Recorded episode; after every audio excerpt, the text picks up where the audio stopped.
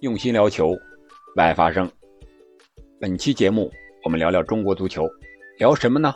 本来十二强赛的比赛要下周才能开打，但是这几天呀，关于国足的新闻或者说是事件还是比较热闹的啊，特别是巩汉林老师和国脚冯潇霆的一个互怼啊，成了热搜。国足在没有比赛的情况下也能躺枪，也能成为热搜。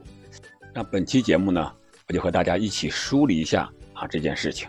这里是喜马拉雅出品的《憨憨聊球》，我是憨憨。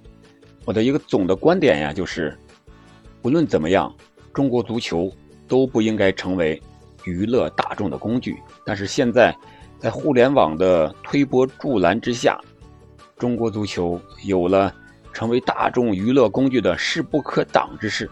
任何人，任何事。任何行业部门都可以拿中国足球说事儿，但是中国足球也没有办法，为什么呢？成绩不好摆在那儿呢，只能让大家吐槽，让大家恶搞，然后在恶搞中让大家高兴高兴。我们先回顾一下这件事的一个始末的经过吧。刚一开始的时候啊，是巩汉林老师对中国足球一些球员的收入表达了一些不满。啊，他说的也是非常的直接，大意就是有些足球队年收入是三五百万甚至上千万啊，但是在球场上却看不到他们进球，啊，说是完全给中国人丢脸。这样一件事情说也就说了，大多数球员呀都没有回复。最先回复的呢是以前的足球解说员董路老师，他在网上公开的回复了巩汉林老师啊，大概意思就是。你就是外行，你不要知道内行，你不懂你不要乱说啊，就是这么一个感觉吧。应该是随后冯潇霆在网上也间接的回复了一下巩汉林老师啊，有一位这个应该是球迷啊或者是朋友之类的问冯潇霆说你要退役了吗？冯潇霆就说退了，让位给巩汉林，可能是调侃一下，但是确确实实这个回复啊也挺有意思，让人家想的很多。然后，巩汉林老师又拍了一个小视频，应该是和他自己的儿子吧，巩汉林的儿子合演一个小品的形式，在那调侃中国足球。这个段子的背景呢，是国足大年初一一比三输给越南那场比赛，巩汉林一边在那看球啊，一边在那嘴里说了，表示着说，传球要靠脚，不是靠眼神啊。然后应该是他儿子出镜了，在那和他说，一看你就是不懂足球的，啊，一个球盲。啊，我们都三比一赢了，你怎么还在那说我们不行呢？啊，结果最后细了一看啊，只看了比分呢，没有看国旗，啊，是儿子看错了，是专家不懂球，连比分都不知道谁输谁赢，还成什么专家呀？大概就是这个意思吧，也算是巩汉林老师以这种讽刺的形式，啊，对冯潇霆还有这个董路老师做出了一个回应。随后呢，冯潇霆也发了一篇长文。他说：“是不是要回应巩汉林老师，而是说说自己的心里话？而且他在微博里也是称巩汉林为巩汉林老师，是非常客气的。我觉得冯潇霆这个态度还是非常真诚的，而且他长文里的内容也说的是非常的让人感同身受，确确实实都是事实。他的长文里主要是表达了什么意思呢？”一个是看看人日本人输球之后是怎么做的啊，比如说，日本在一八年俄罗斯世界杯上输给比利时之后啊那场球，日本整个上上下下是怎么做的？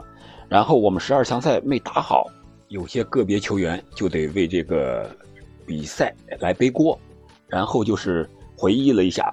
曾经啊，有很多队员也是吃了很多苦，比如说这鼻梁骨断了、肋骨骨折了、膝盖碎了等等等等，确确实实说的是，我觉得是挺情真意切的啊。目前这个事态就发展到这儿，到目前是这样啊，不知道随后还会有什么样的后续发展。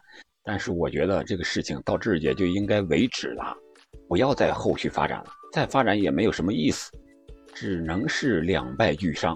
冤冤相报何时了呀？你在网上互怼，娱乐的是大众，让大众看你们两方的笑话，看中国足球的笑话，看巩汉林老师。如果更延伸一下，可能是艺术界的一个笑话，这个就没有必要了。对这件事我是怎么看的呢？首先，我觉得双方说的都是事实，比如说巩汉林老师说的球员的高薪呀，不进球给中国人丢脸呀，这是一个事实。然后这个冯潇霆说的这些事儿啊，也是事实，但是他所站立的角度不一样，这让我想起了前段时间热播的人世间的有个别的一个桥段，呃，那个炳坤啊，雷佳音饰演的这个炳坤，他就说：“你是事实，你就应该说出来吗？有些事实说出来是很伤人的，啊，这个就是这么一个意思吧。但是我觉得他们双方站立的角度不一样，一个是。”注重结果，从结果出发来说的，这是巩汉林老师，是吧？他只看到了一个结果，但是一个说的是过程，像冯潇霆，他说的是个过程。我们为什么有这样的结果呢？因为我们经历了非常痛苦的一个过程，或者说不正常的一个过程，我们才导致了这样一个结果。还有呢，一个是以旁观者的身份说的，一个是以当局者的身份说的，可能旁观者清，也有可能说是当局者迷。但是我觉得，对于足球这些事儿来说，还真的应该交给他们圈内的专业人自己来解决。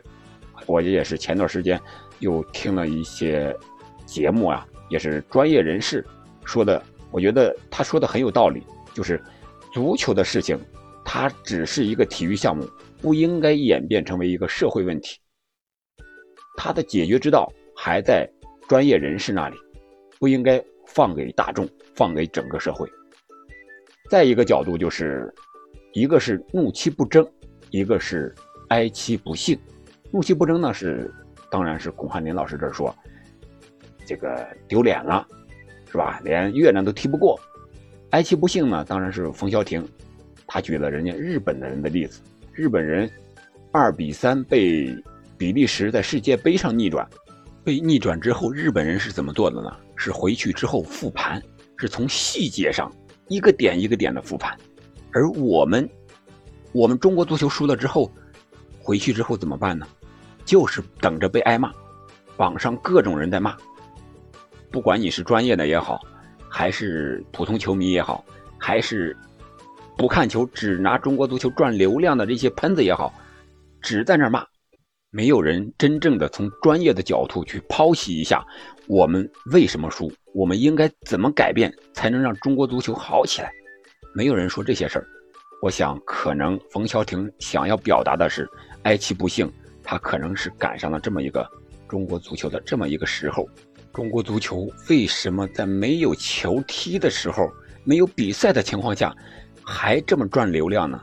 那是因为足球本身带来的。我们都知道，足球。它是世界的第一大运动，它的球迷群体在那里呢？尤其是在中国，这个球迷的群体是不可估量的，这个力量也是非常非常大的。所以说，中国足球这种自带流量，而且出来就是爆款的这样一个流量，你说别人能不议论吗？所以说，现在在网上是想止，我估计也止不住的。再一个，我想表达的观点就是。中国足球它仅仅是一个体育项目，不应该被大众娱乐，不应该娱乐化。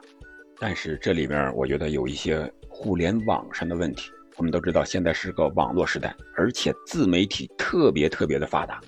但是有一些自媒体的载体，一些比较大的公众号啊，一些大的 APP 呀，我觉得它应该做一些工作，它不应该起推波助澜的作用，不能。谁发一个关于中国足球的话题，只要是恶搞的、骂的，那你就是加推啊、增流啊，各种的宣传，让他更多的曝光出来。我觉得这对中国足球是非常不利的，对中国足球的发展是非常不好的，有点适得其反的感觉。你曝光的越多，大家对中国足球的会越来越反感，到最后呢，只能是一笑了之。有谁去真的深度的思考了吗？有谁会坐下来想一想、聊一聊中国足球到底应该怎么发展、应该怎么解决？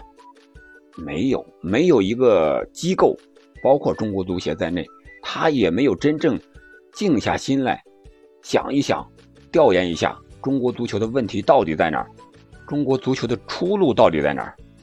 仅仅是某些大咖也好，普通人也好，你一言我一语的在网上，啊，你说一段，我说一段，这些东西谁去落实呢？谁去改变呢？没有人去。要说足球成绩的取得，要说它快呢，也快。我觉得二十年的时间，足以让一批球员成长起来，取得好一点的成绩。要说慢呢，它也慢。为什么？它不在一个任期之内就能解决的。二十年的时间，至少要有四五任领导的接续啊，才能把这个足球搞下去，真正搞起来。所以说，从这个方面看，它是一个不短的一个时间。总之一句话吧，不管你是球员也好，球迷也好，还有这个专家也好，还有是足协的官员也好，都应该回归理性。让中国足球回归正常，让它顺其自然的按照自己的规律去发展，而不要人为的、刻意的去推波助澜、去加以限制、去各种条条框框的限制。好了，本期节目我们就聊这么多。总归一句话，巩汉林和冯潇霆的互怼当指，中国足球不应该娱乐化。你想对中国足球说些什么呢？如果网上出现了中国足球的爆款，你会怎么对待呢？好的，欢迎在评论区留言，我们下期再见。